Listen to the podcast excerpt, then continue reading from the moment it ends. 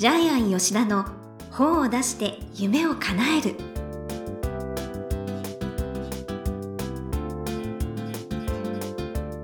こんにちは倉島真帆です。ジャイアン吉田の本を出して夢を叶える。ジャイアン今回もよろしくお願いいたします。はい、よろしくお願いします。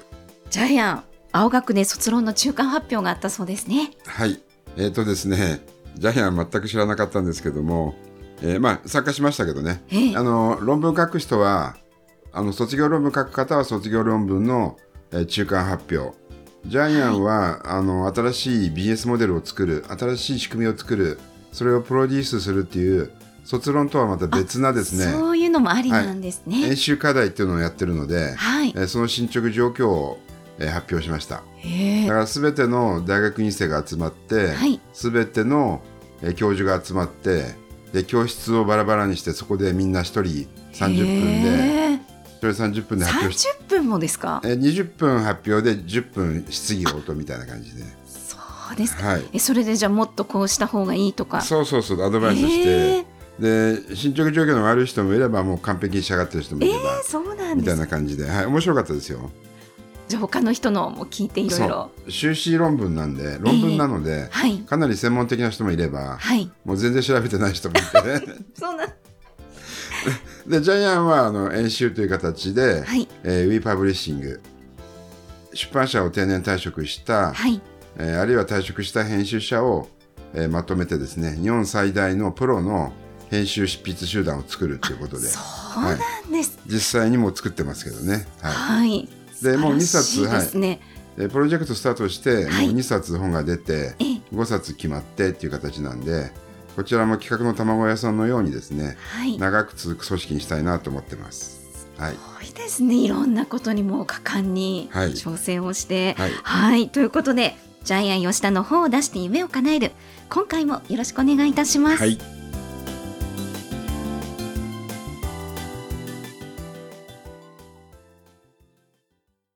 続いては、いい本を読みましょうのコーナーです。このコーナーは、ジャイアンが出版プロデュースをした本も含めて、世の中の読者の皆さんに読んでもらいたいといういい本をご紹介しています。今回の一冊は何でしょうか？はい。公共工事の経営学。公共工事の本です。か、噛みそうですけど。でですね、出版社は、同友館。はい。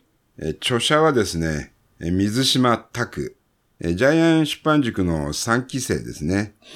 はい。で、ちょっとプロフィールを読んでもらっていいですか？はい。1975年生まれ、フロンティアマーケティング株式会社代表取締役、売上10億円以下の中小建設業へのコンサルタント。2011年、別会社で保険代理店業を営む傍ら、お客様からの公共工事を入札、落札に関する問い合わせをきっかけに、公共工事コンサルティング事業を始められます。日本でただ一人の公共工事コンサルティングのパイオニアとして、建設会社の経営者、事業、銀行マン、保険会社、保険代理店などにもノウハウを広める活動も行っていらっしゃいます。個別相談にて公共工事の受注拡大の指導を行う傍ら、説明会やセミナーにも積極的で、大手保険会社、保険代理店向けに随時開催中。工事業者専門誌、空での連載のほか、新聞社などからの取材歴も多数ある方でいらっしゃいます。はい。えっ、と、これちょっとジャイアンがちょっと悪いんですけども、えーまず一番最初に公共工事の本と言ってしまったんで、多分この時点でですね、1000人ぐらいのラジオのリスナーが、はい。お俺関係ないなと思って聞くのをやめた可能性が高いんですけども、あの、これですね、はい公共工事の本なんですけども、え違うんです。テーマの見方が変えてですね、下請けが元請けになる本として読むと、はいものすごく面白いんです。ねえ。はい。で、あの、さっき、えー、まおちゃんも言ってたんですけども、はい。普通はありえないですよね、この発想はね。そう。普通は建設業者様ってインスタでね、フォロワー増やしてとか、素敵なこう写真を、家の写真を上げてとか、すごいオウンドメディア頑張るんですけどね、ホームページにアクセス上げようとか、そうです SEO 対策頑張ろうとか。はい。ね、ところが、とこのが本は、えー全部ひっくり返して、自分が元請けになるって本です。そその視点で読むとめちゃくちゃ面白いです。う。うん。はい。で、まあ、建設業界は結構安定することが難しい業界なんですけども、今まで下請けだった方が元請けになるための本です。なおかつですね、非常に読者対象が狭いんです。公共工事をすでに受注している会社で、売上10億円以下の建設業の経営者っていう、すっごいニッチなんですけども、ねこれ絶対必要なんですよ。うん。この読者層にとってはね。はい。だからこの本ってすごく長く売れると思うんですけども、うん。いや、非常にもう画期的で。そうです。あの、銀行の信用がいきなり増しますからね。はい。で、公共工事を取れるとですね、あの、元請けになれるし、前金ももらえるし、絶対もらえますしそうですねね。。工事、そうそう、工事費用の取りっぱぐれがなくない。絶対もらえるし、信用がえ増しますし。え、契約保証制度があるみたいに感じで、うんかなりこれ専門的に書いてるんですけども、で、企業体質が劇的に改善されるんですよね。はい。売上が上がる、えー利益が上がる、倒産の心配がなくなる、受注率が上がる。えまだありますよ。はい。えー受注件数が増える、えー決算書が良くなる、えー受注単価が上がる、信用力が上がる。えーこれすべてひっくり返してますよね。今までのうね、ん。大変だった会社がね、いきなり元請けになるわけですからい。や、特にやっぱり建設業界ってね、後継者不足だったり、若い人がね、なかなかこう、つかなくなったりってね、ありますけどはいね。。じゃあ、下請けを脱するためにどうしたらいいかっていうことで、やっぱり資格者を入れるみたいなことも書いてありますよね。うん。はい。そしてですね、下請けをランク付けするための4つの指標として、はい。えー金額と支払い条件、えー仕事のクオリティ、後期、人員調達、えー下請けのコントロールの具体的な方法まで書いてありますよね。はい。はい。面白いのは、下請けから、ちょっと料金上げてくれって言われても、それはダメだ。っていう交渉がね、交渉の仕方。値切り交渉じゃないんですけども、あの、結構元請けでも下請けに使われてる元請けがたくさんあるっていう話で、そこら面白かったですよね。はい。うん。あの、下請けに多く払うんだったら結局2件受注しなくちゃいけないから、そういうことやっちゃいけないみたいに、どんぶり勘定しちゃいけないよって話とかですね。いかにもちょっとけん建設業っぽい話も出てきてますよね。う。うんん。いや、非常にもう専門的な本で。うんあの、銀行に対するはい。及ぼす影響とか、まあ、ここでは読みませんけども、かなりですね、メリットがありますよね。うん金利を下げてもらえるとかね、はい。えー長期融資に変えてもらえるみたいな感じで。うんですから、これは、この道の社長さんにはすごく面白いと思いますね。いや、これはもう、ぜひ一冊は持っていただきたい本ですよね。銀行、銀行選びのコツもあるし、やっぱり地元の地銀ですよね。メガバンクはダメですね。うんね、メガバンクはダメですね。それからジャイアン面白かったのは、はい。あの、民間信用調査会社を利用するってやつで、ありましたね。これはい。断ると、ひ悪く書かれるんで、例えばまあ、帝国データバンクとか断ってたら、かなり悪く書かれて、はい。余震が悪くなってお金を貸してもらえなくなった話とかですね。はい。ね、面白いですよねそう、。敵か味方かっていうふうに書いてありますけど。確かにいきなり来て調査させてください。全部データ出してくださいって言われたら迷惑なんですけども、うん絶。対やっていった方がいいんですよね。はい。例えば、ある基準から1点だけ上がることによって融資が10倍になった話とかも書いてあるんで、やっぱり帝国データバンクとかですね、東京商工リサーチなどの信用調査会社、これ民間なんですけども、はい。仲良くした方がいいっていう話も結構書いてありますね。そうですね。邪険に扱う会社は大損するというふうにうん。書いてありますね。はい。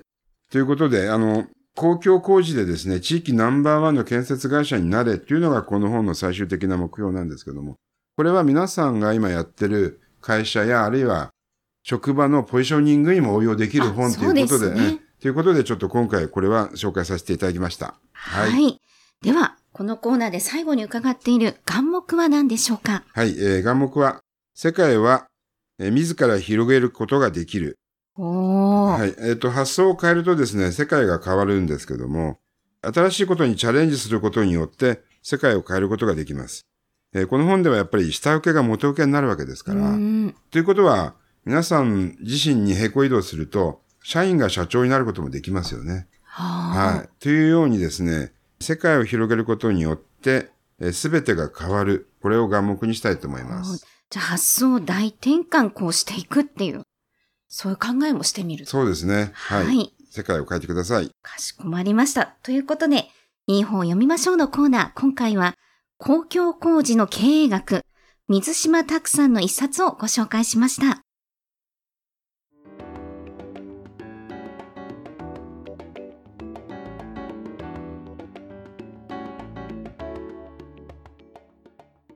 続いては本を出したい人の教科書のコーナーです。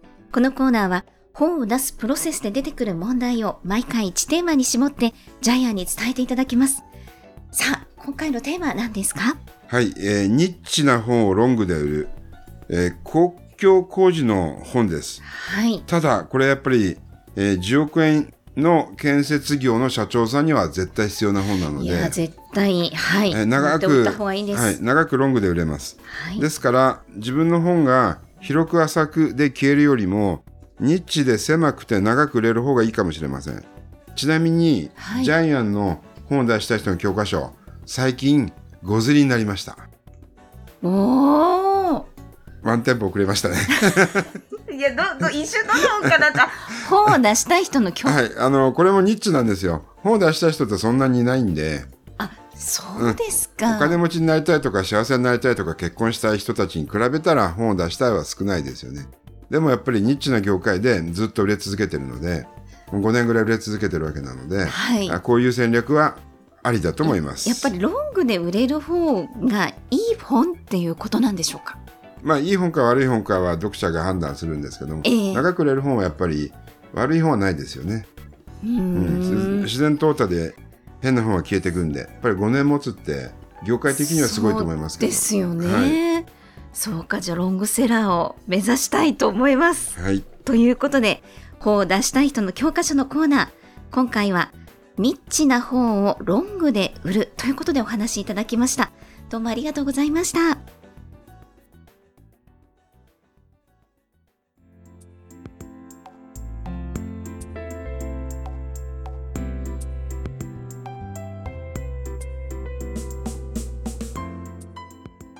ジャイアン吉田の本を出して夢を叶える。